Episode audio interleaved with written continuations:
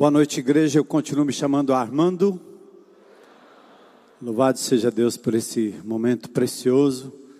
Vocês aqui na tenda, gente na tendinha, gente lá no nosso espaço, as crianças também no GF, o radical funcionando, muita coisa acontecendo hoje nesse lugar para a honra e glória de Jesus. Essa é a igreja de Jesus reunida e os amados amigos visitantes que aqui vêm Sempre nós queremos dar um abraço, a gente não pode, né? Mas a gente pode sempre manifestar, como manifestamos aqui também, a nossa alegria tê-los com a gente. Por que não falar também do pessoal da internet? Tanto pela manhã quanto à noite, nós temos um grupo grande de pessoas. Às vezes atinge a 300, 400, 500, 600 pessoas nos vendo. E tem gente do Rio de Janeiro, tem gente de Portugal, tem gente do Canadá, tem gente todo canto, né? A palavra de Deus sendo espalhada mundo afora. Louvado seja Deus por isso, louvado seja Deus pela liberdade que nós temos de expressar a nossa fé aberta e publicamente. Eu não sei até quando, mas enquanto nós tivermos espaço, enquanto nós tivermos oportunidade, a gente não vai deixar de louvar a Deus. Quero publicamente agradecer ao Senhor nesses quase 40 anos de ministério e realmente 50 anos de fé. Eu conheci Jesus através de uma garota evangélica, era a única da escola, na zona norte de São Paulo, lá no Tucuruvi, na Vila Nive.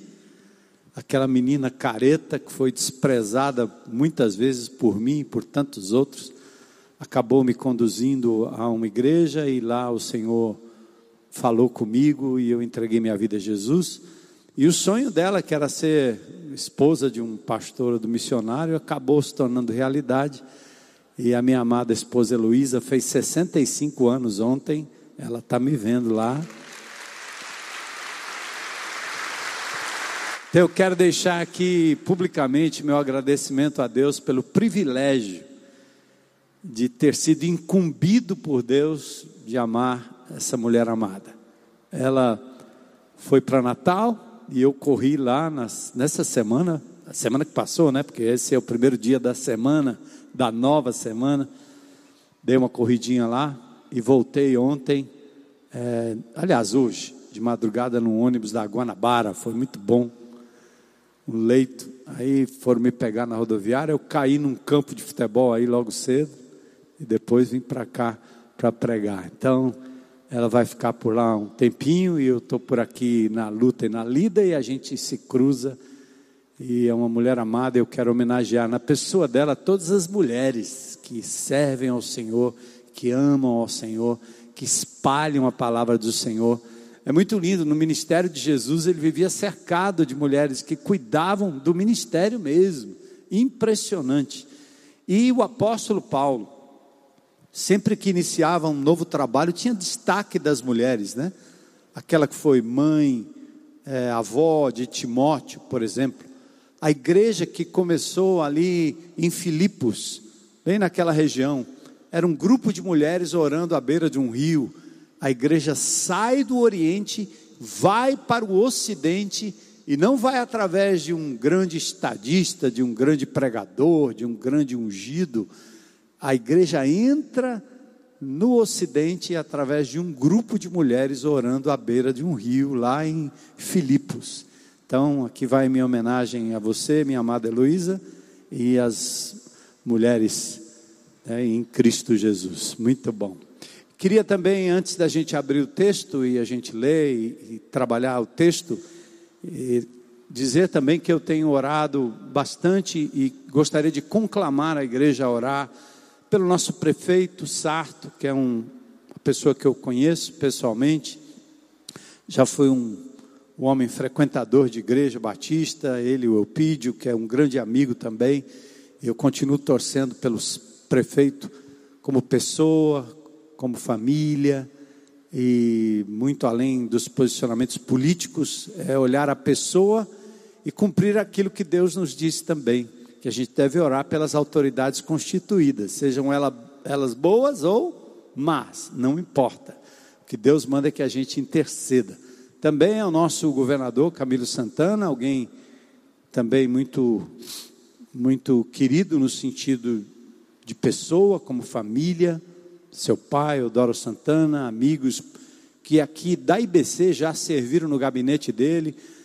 Nós, como igreja, temos sido parceiros em muitas ah, áreas e frentes, principalmente na segurança pública, quando nós somos cogitados ou solicitados, enquanto igreja, a trabalhar é, em parceria com o governo do Estado para levarmos o Celebrando a Restauração para dentro das prisões. Recentemente eu recebi um convite do Dr. Mauro, que cuida dos presídios, e nós estamos com o Bezerra, a Gleice a turma, trabalhando incessantemente, assim como no centro socioeducativo aqui do Passaré, que é um local onde os menores infratores ficam, nós também estamos trabalhando lá. Muito bom. Então, eu estou dizendo tudo isso para dizer que a minha abordagem, é, no que diz respeito à minha aproximação das autoridades, é sempre a abordagem que eu procuro imitar os profetas. Eu não sou um profeta. Meu nome é Armando, só isso, né? Mas eu procuro imitar os profetas. Como João, que era amigo de Herodes, estava com Herodes, mas quando Herodes errou, ele botou o dedo na cara e disse: Você está errado. E isso custou o pescoço dele, certo? mas ele não deixou de cumprir o que Deus queria que ele fizesse. E assim nós oramos também pelo nosso presidente, quer você goste, quer não, é um presidente legitimamente eleito e que nós devemos orar por ele. Então oramos pelo prefeito, oramos pelo governador, oramos pelo presidente. E oramos pelo nosso país, para que nós possamos ter a liberdade de discordar, a liberdade de dizer que não gosta, que não quer, né? a liberdade de, de, de, de expressão, a liberdade de ir e vir, de se manifestar pacificamente, enfim. Então, eu, como cidadão brasileiro, estava brincando que hoje de manhã eu estava jogando bola aqui, e a gente que joga na frente, apesar da minha idade, né? Eu jogo lá na frente, o pessoal fica, pega, pega, vai, segura, pega o pastor com essa idade jogando no meio dos meninos, né? Hoje de manhã eu joguei com o Dudu, aquele menino que a gente trabalhou e tirou das mãos do tráfico aqui. O Dudu estava jogando comigo, um menzarrão, vai fazer 18 anos. Estamos orando agora por um emprego para ele. Ele estava jogando bola comigo hoje de manhã. E no futebol a gente tem muito, muita trombada, né? Ele pega e pega e eu levo pancada e caio e levanto e às vezes você sem querer acerta, não intencionalmente e tal. E hoje de manhã, um, um irmão, um irmão não, um, um, jogador lá, não sei se ele é irmão, mas ele botou a mão aqui e eu no instinto de jogador velho, né? Segurei aqui, aí ele deu um pulo lá, um grito, gritou com o juiz. Ele está me segurando. Né? Aí eu disse, por que, por que, você estava. E ainda é pastor. Pai, deixa Deixa eu ser eu mesmo, deixa, né? Deixa eu brincar, deixa eu correr, deixa eu apanhar, deixa eu bater, não quero, mas né? deixa, deixa, é coisa do jogo. Você empurra ali, empurra lá e pega ali, sobe aqui, vai ali.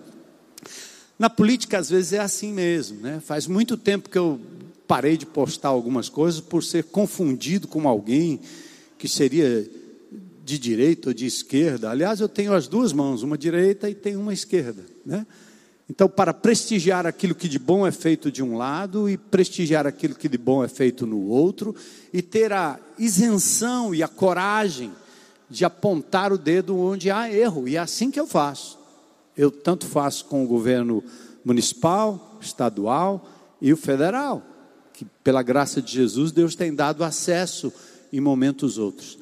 Então, para esse 7 de setembro, eu me manifestei como um cidadão que apenas está pedindo ao nosso judiciário maior, né, aos nossos juízes maior, que continuem preservando a nossa liberdade de expressão. E a liberdade, inclusive, de púlpito, quando recentemente o pastor Jorge Linhares, tão conhecido, teve que prestar depoimento porque pregou a, a palavra de Deus aqui. E outros pastores estão sendo perseguidos porque simplesmente disse o que a Bíblia diz.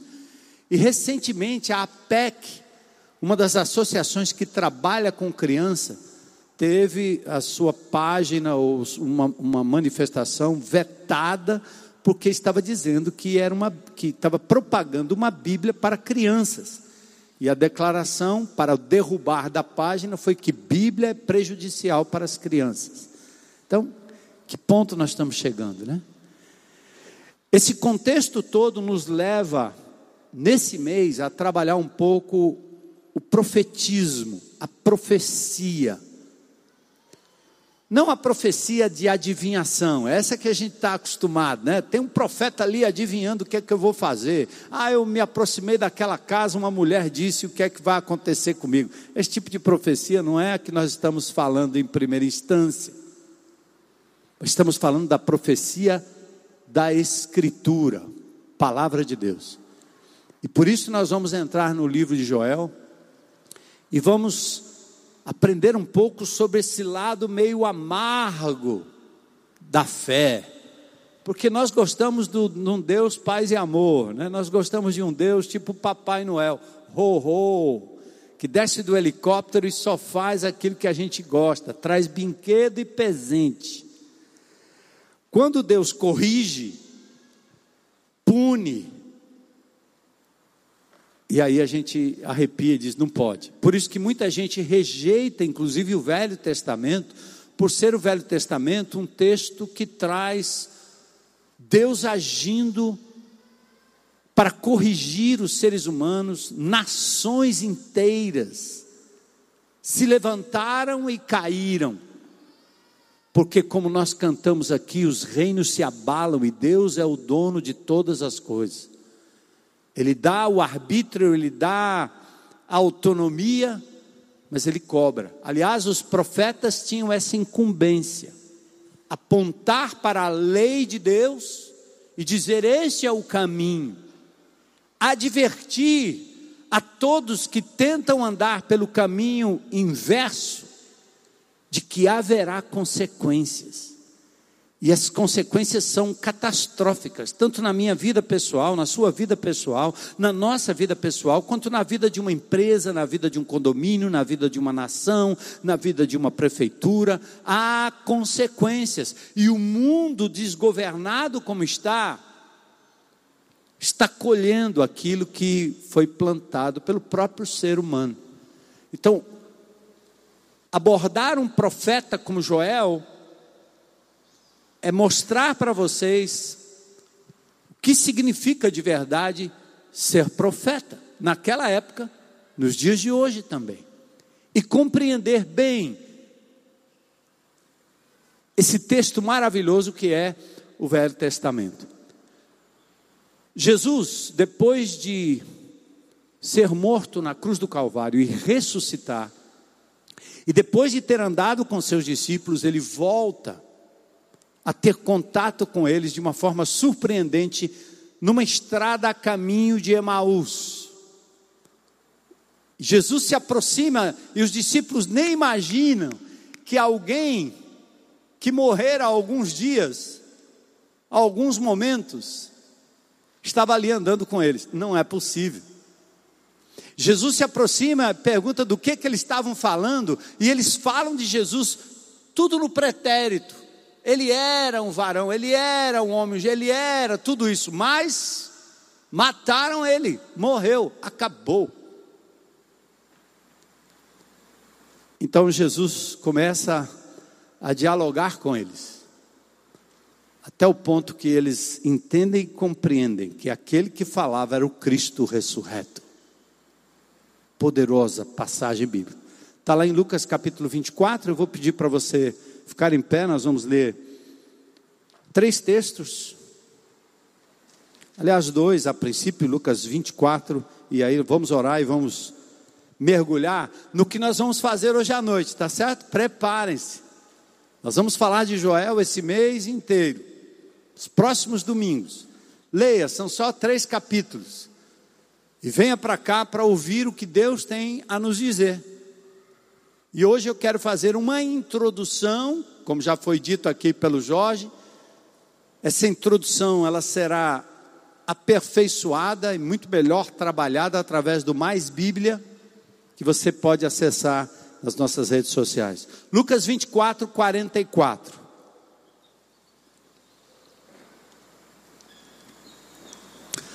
A seguir, Jesus lhes disse, os discípulos que estavam no caminho de Emaús: São estas as palavras que eu vos falei, estando ainda convosco. Importava que se cumprisse tudo o que de mim está escrito. Aonde? Na lei de Moisés, nos profetas e nos salmos. Jesus, como um bom judeu, falando aos judeus, mostrou a divisão do Velho Testamento. A lei, o Torá, os profetas, Neviim, e os salmos ou escritos Ketuvim. 24 livros do Velho Testamento, e a nossa Bíblia tem mais livros, porque livros que são um só no Velho Testamento são desdobrados pela Bíblia cristã. Então Jesus diz: importava que se cumprisse tudo que de mim estava escrito, ou seja, a lei, os profetas, os salmos e os escritos falavam de mim. E a morte, sepultamento e ressurreição, vitória sobre o pecado, sobre o mundo, sobre o diabo, estava profetizado no Velho Testamento. E Mateus 5,17 ele diz: Não pensem que eu vim aqui para revogar, para acabar, para anular a lei ou os profetas. Não, eu não vim para revogar, mas vim para cumprir significando que tudo que está escrito no Velho Testamento, de uma forma ou de outra, em figuras, em palavras diretas, em instituições, em personagens, apontam para o Senhor Jesus Cristo. Por isso, bem falou o pastor Zé Edson a semana passada, que Jesus em Nazaré vai à sinagoga. Lá ele, num culto qualquer, a sinagoga parece uma igreja batista tradicional, né, ou presbiteriana, mas essas igrejas históricas. Jesus entra, em Lucas capítulo 4, verso 16 a 21. Ele lê o profeta Isaías, ele abre o livro, faz a leitura, e lá estava escrito: O Espírito do Senhor está sobre mim para e me ungiu para evangelizar os pobres, proclamar libertação aos cativos, restaurar a vista aos cegos, pôr em liberdade os oprimidos e apregoar o ano aceitável do Senhor. Ele fecha o livro, todo mundo olha para ele e diz: Isto se cumpriu aqui, agora, em mim. Porque ele é o ungido de Deus, que veio para estabelecer um rei, um reino diferente daqueles que daquele que o judeu aguardava e esperava. E este é o nosso papel enquanto igreja de Jesus, corpo de Cristo vivo na terra. Não estabelecer um reino pela força, pela arma, mas pela pregação da palavra de Deus, para a restauração de pessoas. Então foi esse a revelação, Jesus falando como os profetas falavam dele no Velho Testamento. Vamos orar e vamos para o nosso texto. Senhor, nada, nada, nada, nada é mais importante do que a tua presença nesse lugar. Eu sei que o Senhor é um Deus onipresente, o Senhor está em todos os lugares. Mas quando o teu povo se reúne em teu nome, há uma presença poderosa, libertadora, ministradora, curadora, ensinadora presença que exorta, que nos leva de volta para o Senhor. Então nós rogamos que o teu Espírito use esse momento para falar ao nosso coração e abrir os nossos olhos para a compreensão da tua palavra. Senhor, o Senhor conhece a necessidade de cada pessoa aqui. Eles vieram aqui para te adorar. E em te adorando, que o Senhor ministre as suas necessidades lá em casa, Senhor. No trabalho, na luta, em várias áreas de nossas vidas, porque o Senhor prometeu que à medida que buscássemos o teu reino e a tua justiça, o Senhor se nos acrescentaria as demais coisas. Então nós estamos aqui, rendidos como aquela viúva. Eis-nos aqui. Age, Senhor, na nossa vida, na nossa alma, na nossa casa, na nossa família, no nosso trabalho. Age para a honra e glória do teu filho. Nós abrimos o nosso coração agora e oramos em nome de Jesus. Amém. Podem sentar.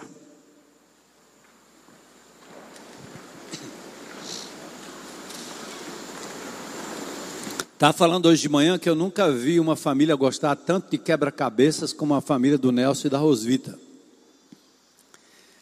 Eu brinquei muito de quebra-cabeça quando era pequeno, mas eram quebra-cabeças bem pequenos. Aí tinha o nariz do bicho em algumas peças, no outro tinha o corpo, não era difícil juntar. Mas algumas peças, alguns quebra-cabeças de 500 peças, mil peças, 5 mil peças, você pega uma peça do quebra-cabeça e é tudo azul, tudo preto, tudo branco. Aí você diz: de onde, onde é que eu encaixo isso aí? Só tem um formato que se encaixa com outra, mas você diz: o que é isso aí? Aliás, é um bom passatempo familiar. Fazer quebra-cabeças, né? montar quebra-cabeças. Então, o, o, o quebra-cabeça, ele tem várias peças. E assim é a leitura do Velho Testamento. E neste contexto tem o livro de Joel. É difícil compreender alguns textos separados, alguns capítulos separados, alguns livros separados, se você não compreende o todo, se você não tem a moldura, se está faltando peças. Então preste atenção que o Deus que revelou o Velho Testamento durante mil anos, de 1400 antes de Cristo, quando a lei primeiramente foi dada através de Moisés, lei escrita, a Torá, até o ano 400 antes de Cristo, o Velho Testamento que durou mil anos, é uma grande, é um grande quebra-cabeças no sentido de que suas peças se encaixam umas nas outras. Um livro se encaixa no outro livro, um ensino se encaixa no outro ensino.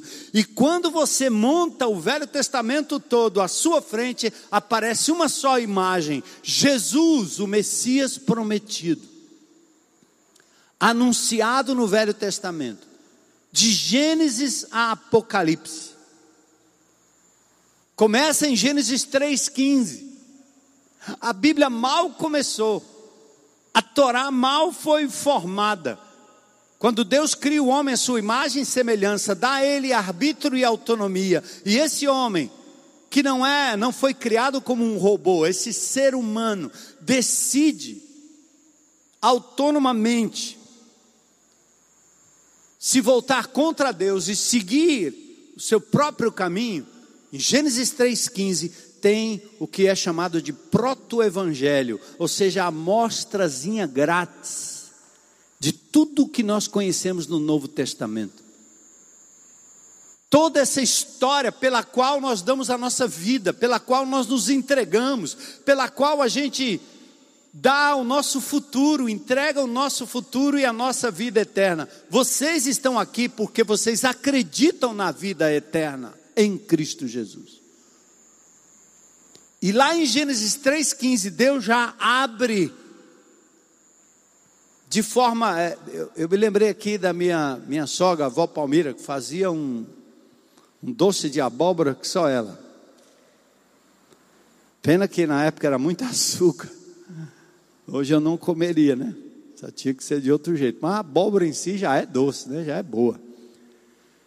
Aí quando ela estava fazendo, a gente ficava piruando ao redor e não demorava muito, ela dizia, quer uma amostra, né?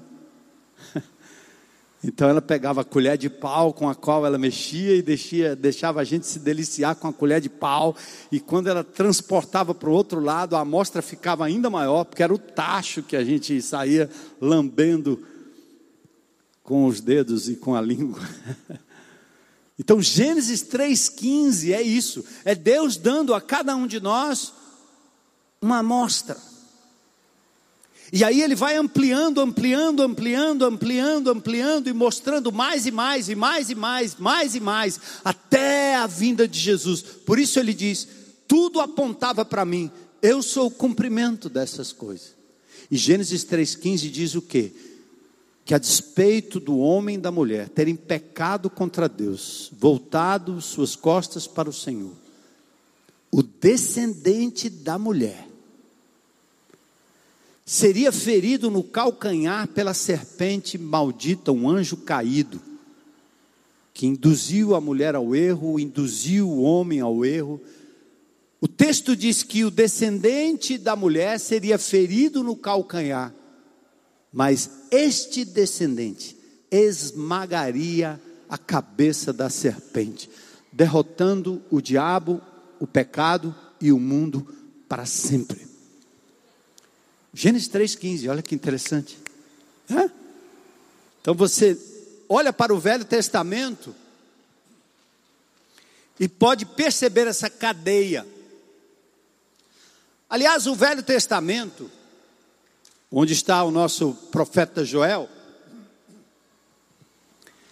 é um livro visto de vários ângulos. Os judeus ainda olham para o Velho Testamento. Eles têm livros que são interpretações do Velho Testamento, Mishnah, o Talmud. São rabinos que escrevem interpretações da lei e os judeus primam e prezam por essa coleção de ensinamentos. Os muçulmanos, os islâmicos, eles também olham para o Velho Testamento, eles também prezam o Velho Testamento, só que eles acham que o Velho Testamento está incompleto. Por quê? Apesar deles reconhecerem Jesus como um grande profeta, filho de Maria, nascido da Virgem, ter ele sido um grande profeta, Maomé, 600 anos depois de Cristo, Diz que o Velho Testamento estava incompleto e que tudo se cumpria nele, o último e definitivo profeta, sendo Maomé um político e um general, um militar, cuja força não era o amor, era a espada, era a conquista, era a morte aos inimigos de Alá. E o Alcorão traz coisas que o cristianismo jamais pregou porque Jesus não lutou com armas como Maomé. Ele lutou, com a sua própria vida. Sua arma era o amor e a palavra de Deus.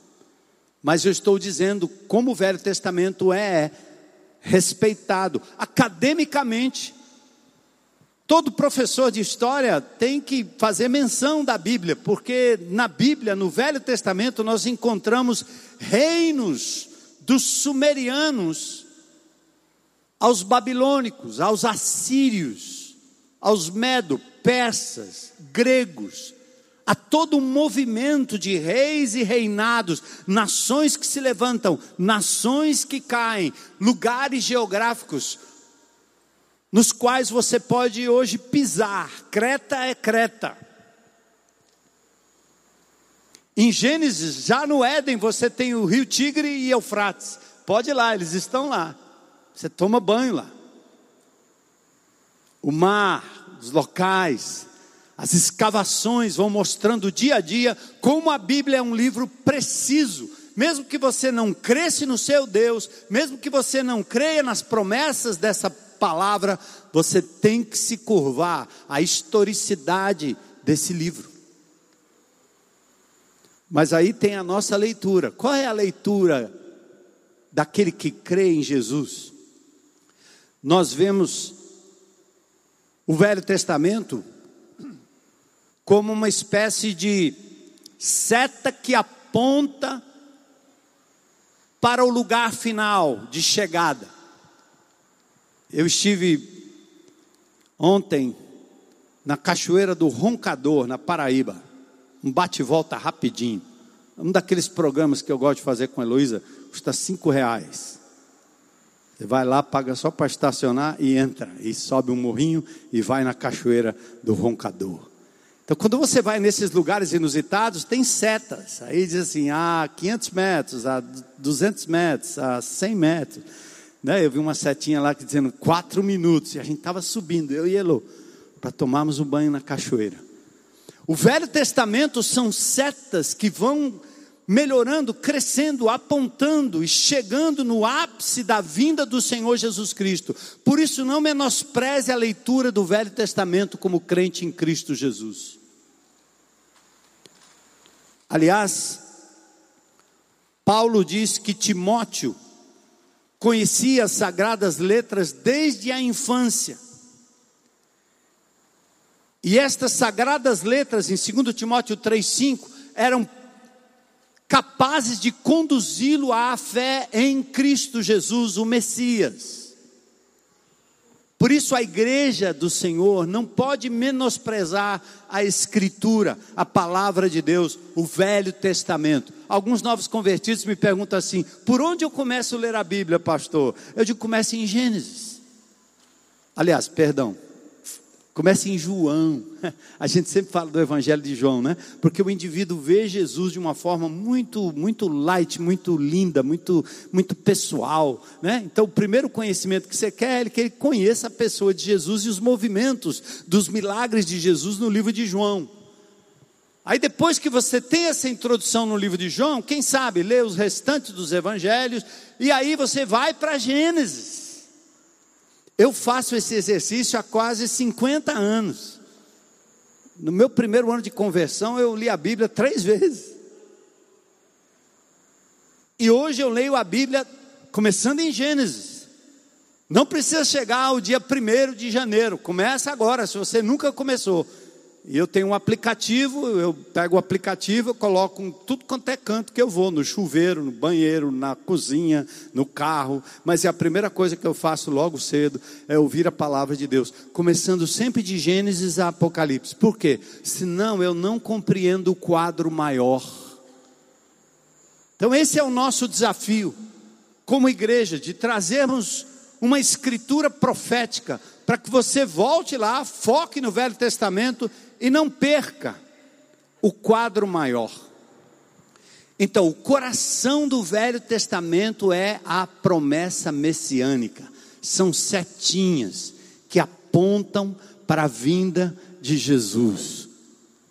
Pedro afirma em Atos 10, 43: dele, Jesus, dele, está lá o texto, todos os profetas dão testemunho de que por meio do seu nome, todo aquele que nele crê recebe remissão de pecados. Isaías capítulo 53, pelas suas pisaduras nós fomos sarados, ele levou sobre si a culpa dos nossos pecados, profetizado lá no Velho Testamento, que ele nasceria da Virgem, que ele nasceria em Belém, que ele seria rei, que ele seria Senhor.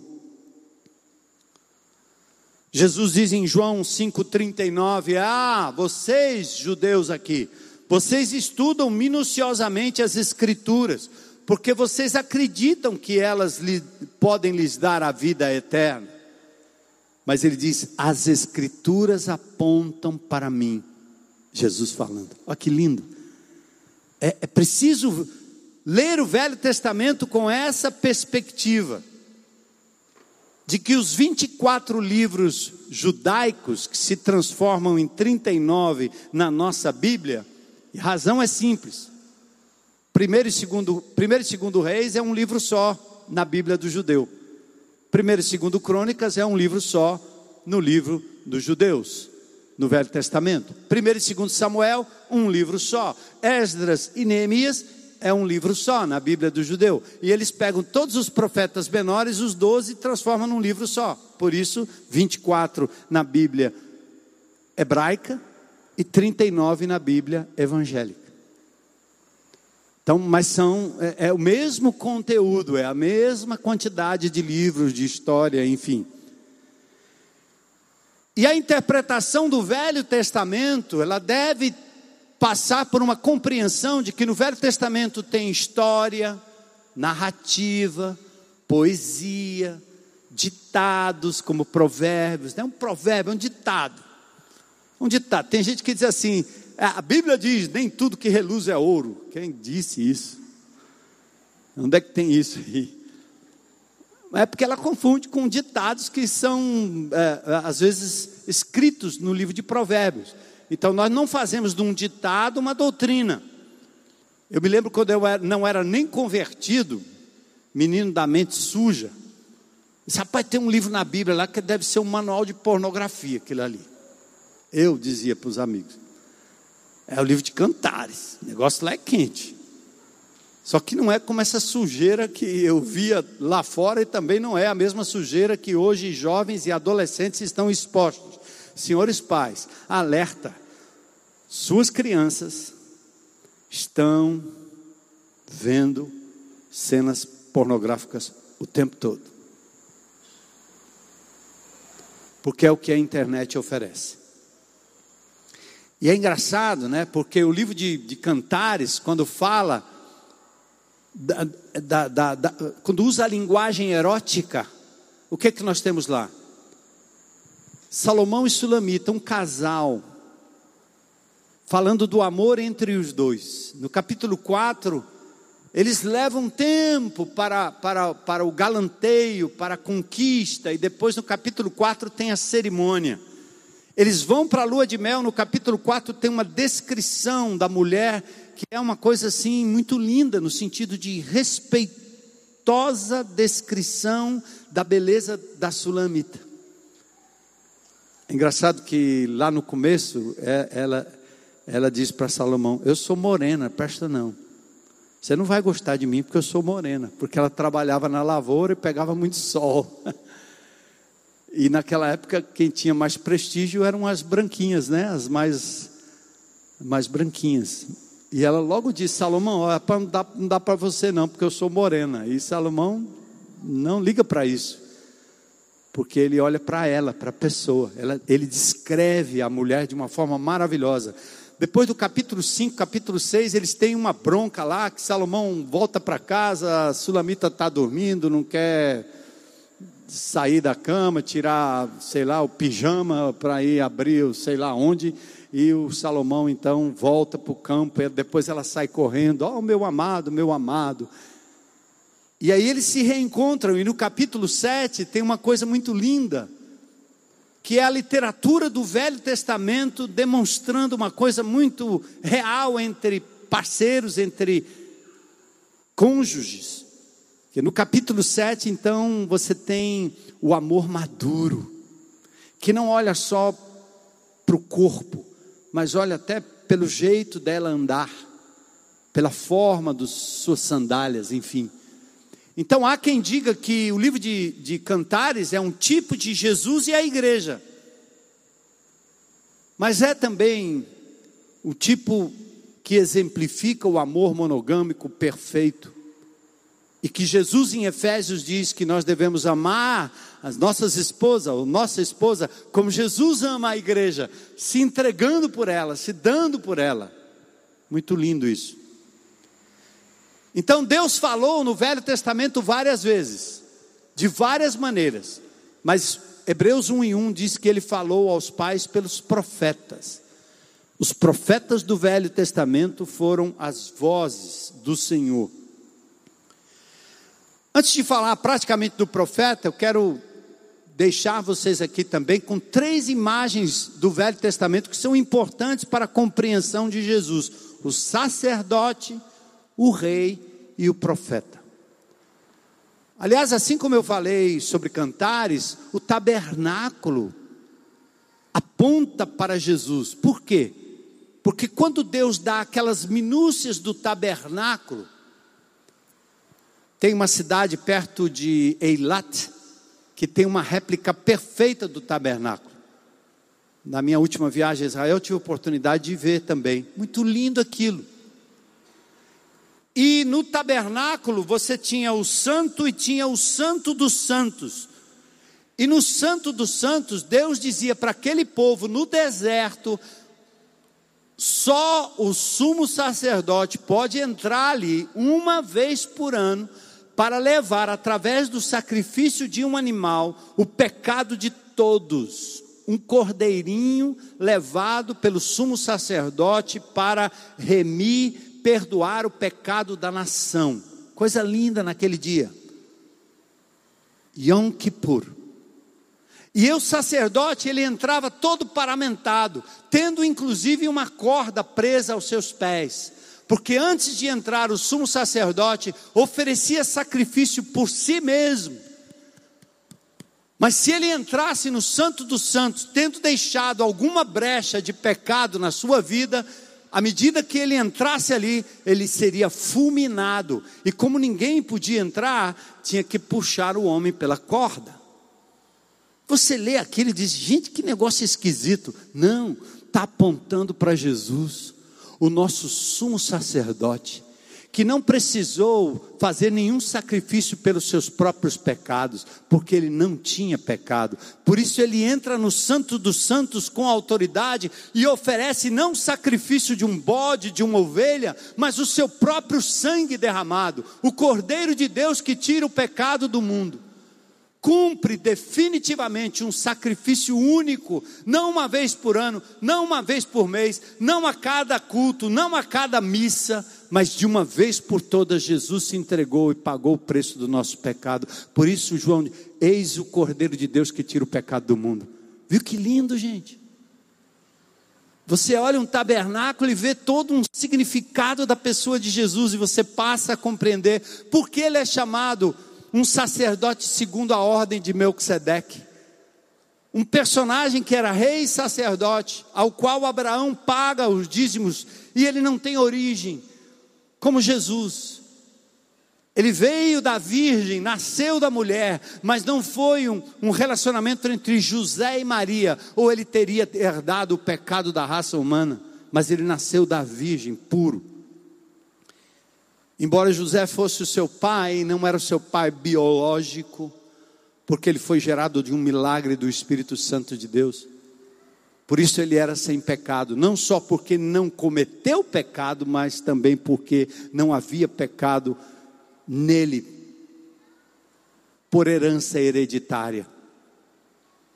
Então o Velho Testamento é esse cenário lindo onde você tem o sacerdote tipo de Cristo, rei, Davi, poderia ser o grande redentor de Israel, mas Davi comete um pecado exatamente de adultério, mata o marido de Batseba, é repreendido pelo profeta Natã, profeta amigo, irmão, mas que usou uma figura também para denunciar o erro, como um bom profeta, aponta o caminho e aponta quando você se desvia para se chamar ao arrependimento. E finalmente, Jesus é também como profeta, o grande profeta, que aliás os muçulmanos até creem que Jesus foi um grande profeta. Assim como Elias, como Jeremias, Jesus proclamou a mensagem do Deus do pacto, mas ele não só proclamou uma mensagem, ele viveu, ele era a própria mensagem em vida, era o Verbo que se fez gente, era a palavra andando no meio de nós. Euriano disse uma coisa linda sobre Jesus, que eu queria até abrir um parênteses aqui na mente de vocês, que talvez nos visitam, pessoas que estão chegando na IBC.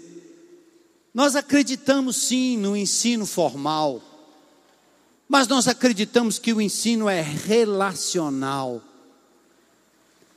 Eu, como pastor, durante anos, duas meninas dentro de casa que se casaram, hoje tem seus 40, cada uma, uma menos, outra mais. Mas eu nunca parei para dizer, agora vamos fazer o cultinho porque as pobres me ouviam pregar duas vezes todo domingo. Então, os maiores ensinos da palavra de Deus estavam onde? Na caminhada, no dia a dia, vida na vida. E Jesus agiu assim. Euriano nos mostrou tão lindo aqui, o nosso, nosso poeta, nosso repentista, nosso cordelista, que faz uma, né, fala do, da viuvinha com tanta graça, tintirim, tintim, né? Aliás, a viúva é só tintim.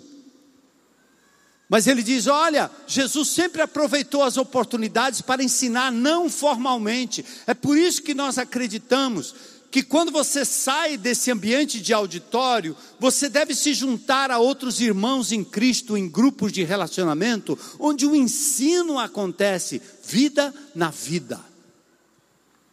Não é só churrasco, não é só a salsicha. Ai, ai, ai. Não é propaganda, certo? Não é só brócolis, não é só, também isso aí é demais, né? Você se juntar para comer brócolis não dá. Mas não é só o social, é vida na vida, é ministração. Você recebe de Deus algo que é bom para mim, eu tenho algo de Deus que é bom para você. Isso vale mais do que um milhão de escola bíblica dominical uma sala onde você fica vendo um guru falando e despejando conteúdo, e você anotando e se deliciando naquele conteúdo, mas isso gera o quê? Tem que gerar vida na vida. Então Jesus pegava essa mesma palavra e nos momentos de dificuldade, como eu fazia com minhas filhas, era agora. Você tem que aprender que a sua desobediência não é contra o papai, é contra Deus. Eu estou chorando aqui para lhe implementar aí na sua vida algum tipo de disciplina, porque você não me ofende, você ofende o seu Deus. Entrega o teu caminho ao Senhor. Então são circunstâncias da vida, da dor, da pandemia, da perda. São circunstâncias em que eu perco meus privilégios, que eu tenho que abrir mão de determinadas coisas. É aí que a palavra de Deus é ensinada, como Jesus fazia, todo o tempo, andando com seus discípulos. Por isso ele foi profeta.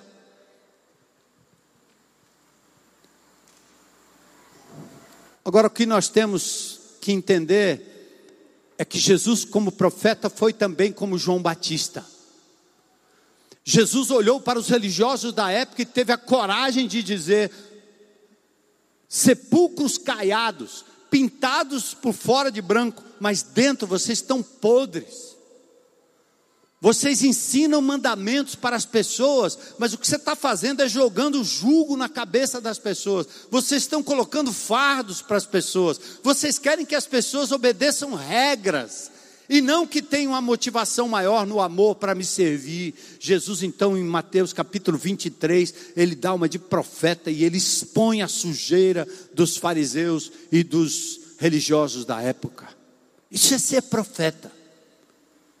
Profeta é apontar para o mandamento, profeta é apontar também, ser profeta é apontar para o erro do povo que está indo numa direção contrária, é denunciar o pecado, com senso de justiça amorosa, porque quem ama, cuida, quem ama, disciplina.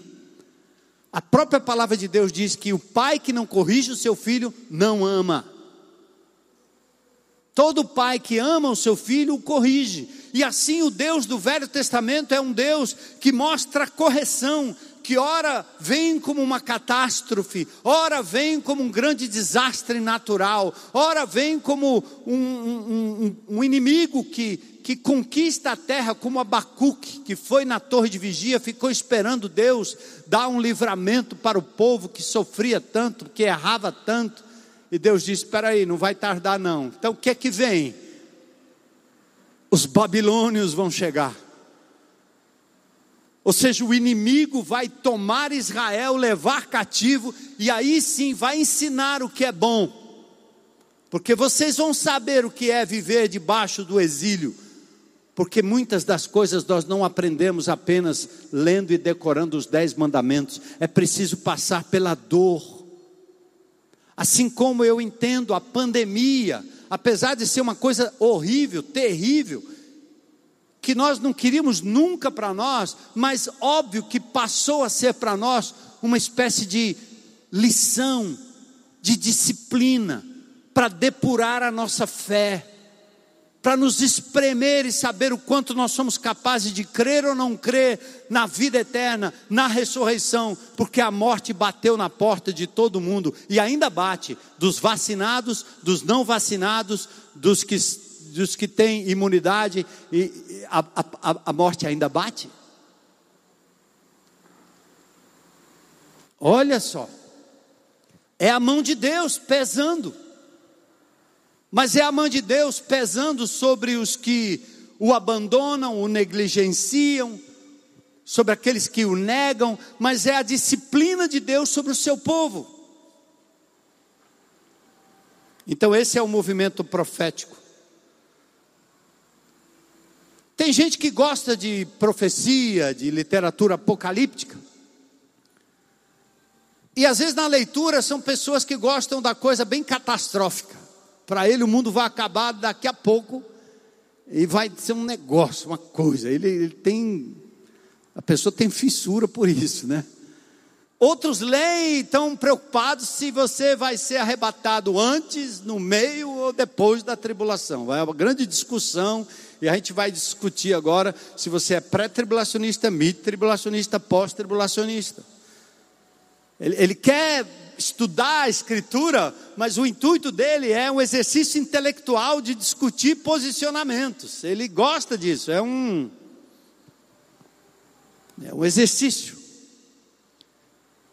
Mas tem aqueles que falam da profecia, do prenúncio do futuro, da restauração de todas as coisas, para elevar a sua esperança e não sucumbir diante de tanta luta, tanta desgraça, tanto problema na nossa vida. Mas eu gosto do ponto de vista piedoso. Segundo Pedro capítulo 3, versículo 11. Pedro diz que este mundo será destruído por algo muito parecido com a bomba H. Pedro aí dá uma de profeta em 2 Pedro capítulo 3. Ele diz: os elementos da terra ardendo se desfarão.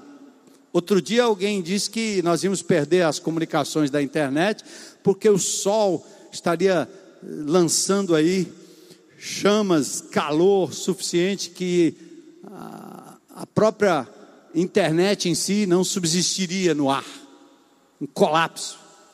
Ora, nós estamos vendo, a temperatura está subindo, está não? As águas estão baixando, a temperatura está subindo, nós estamos vendo isso. Pedro diz que os elementos, ao final, ardendo, se desfarão. Mas quando ele fala dessa coisa catastrófica, o que é que ele diz ser a finalidade dessa catástrofe prenunciada? Olha o que ele diz no texto, olhe comigo. Que é uma outra abordagem, uma outra forma. Cadê, povo?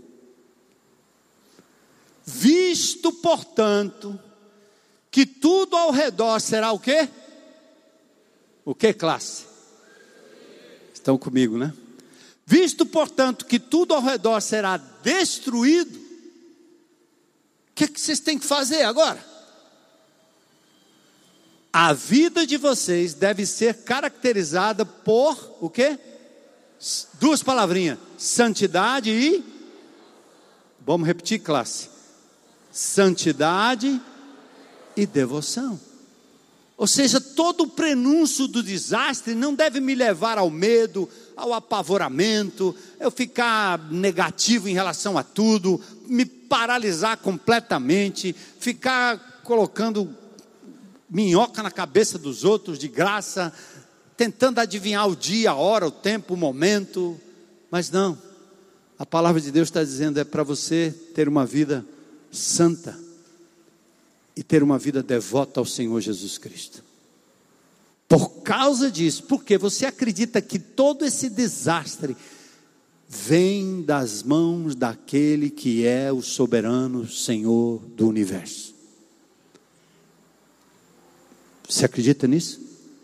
Que Deus não é só um Papai Noel, mas que Ele pune, que Ele castiga, que ele disciplina os seus, não para condenação, mas para a salvação.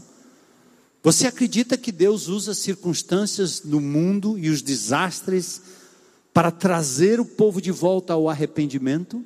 É isso que vocês vão ver nos profetas. Aponta o caminho, chama a atenção de quem está fora do caminho, arrependam-se, o desastre está chegando. E a pregação do profeta era isso: alertar o perigo da desobediência que vai atrair maldições, Presta atenção, isso é na minha vida pessoal, na minha vida particular. Não adianta você agora estar tá adulterando e estar tá dizendo sobre tua vida, meu irmão, não vale encantamento. Você vem orando e cantando que praga nenhum vai me pegar. O quê? A praga não lhe pega, mas o chicote de Deus vai lhe pegar no bumbum. Porque você está pensando que Deus não vê o que você está fazendo. Então a palavra de Deus não é só para a gente dizer, bora gente, legal, vamos amar todo mundo, Deus perdoa, ela é muito legal. Mas a palavra de Deus também tem a voz profética que diz: arrependa-se. Foi assim com João, foi assim com Jesus, é assim com os profetas, é assim com toda a igreja que prega todo o conselho de Deus, Atos capítulo 20. Por isso nós vamos estudar os profetas e vamos encerrar aqui entrando um pedacinho no livro de Joel e terminando, o pessoal do louvor pode subir. O que é que o livro de Joel revela? O calendário divino. O aviso de que Judá, a Judá que o dia do Senhor viria com terrível julgamento. O livro de Joel faz um apelo ao arrependimento. O livro de Joel anuncia a restauração completa que viria para o povo de Deus. O profeta tem uma proximidade com a natureza, ele fala da vegetação, do sol, dos gafanhotos. Ele conhecia muito bem a lavoura. Talvez os gafanhotos fossem o SARS-CoV-19 da época. Vai chegar, vai levar tudo, vai arrebentar com tudo. Vamos rogar ao Senhor que haja, acima de tudo, arrependimento. Então Joel antecipa dias terríveis, com exércitos devastadores, como instrumentos do julgamento divino sobre o pecado da nação. Mas ele também anuncia arrependimento. E ele anuncia que as coisas todas serão restauradas, depois de muita luta, de muito sofrimento. O Senhor, que tem o controle da história nas mãos, há de restaurar todas as coisas e há de preservar o seu povo, como ele tem feito ao longo do século. Olha nós aqui, gente, contando a mesma história que Paulo contou lá atrás. Os imperadores romanos jogavam o povo aos leões, ameaçavam, fizeram tudo. Adiantou de quê? Queimavam Bíblia. Queimem a Bíblia. Podem queimar a nossa Bíblia. Tirem-nos da internet. Vocês pensam que a gente depende dessa coisa aí? Eu estive em Pequim, tive a oportunidade de ver a igreja da China. A igreja exposta para inglês ver, mas vi a igreja também subterrânea. Quando estive na Coreia, me lembro me encontrando com os irmãos chineses que não podiam ser filmados, não podiam ser identificados, porque eles só tinham pedaços da Bíblia e eles se encontravam da meia-noite às quatro da manhã, depois de um dia exausto de trabalho, nas comunidades e no escuro, onde a polícia comunista não podia pegá-los. Todos deixavam os aparelhos celulares em casa, porque não poderiam ser flagrados e seguidos de uma forma ou de outra pelo 5G, 10G, seja lá o que for. Vocês pensam que vão acabar com o Evangelho de Jesus, cortando, censurando, calando a boca de homens e mulheres de Deus que falam vocês não sabem a força que tem o Evangelho de Jesus na vida e no coração de pessoas comuns que estão aí como vocês. Amém? É isso. É isso que nós vamos ver em Joel. E tem mais. Se nós nos calarmos, as pedras falarão. Mas eu quero ser uma voz que clama no deserto. Você quer ser uma voz? Quer? Chegar onde ninguém chega. Abraçar onde ninguém abraça. Orar onde ninguém ora. A igreja não pode ser parada, porque ela é de Jesus e ela é composta de homens e mulheres de Deus como vocês.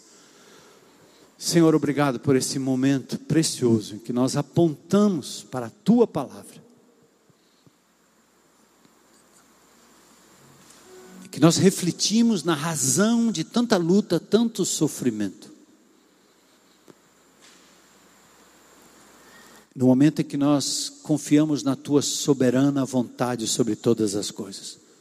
Tu és soberano. E nós nos rendemos a Ti como filhos, filhas. E rogamos que pessoas que ainda não te conhecem como Senhor e Salvador cheguem ao arrependimento hoje, Senhor, agora, porque este é o ano aceitável, aqui nesse lugar, na internet, que pessoas possam se levantar e dizer: Eu entrego a minha vida a Jesus e o reconheço como meu Senhor, meu Salvador, aquele que morreu por mim como Cordeiro de Deus. Se tem alguém aí na internet, faça essa confissão agora, meu irmão, minha irmã, meu querido, meu amigo, amiga, em nome de Jesus. Se tem alguém nesse auditório que sabe que precisa voltar para Deus, e isso pode ser feito através de Jesus, faça um gesto aí, dizendo: Hoje é meu dia, eu quero Jesus como meu Senhor e meu Salvador. Tem alguém nesse auditório? Talvez todos já sejam crentes em Cristo, né?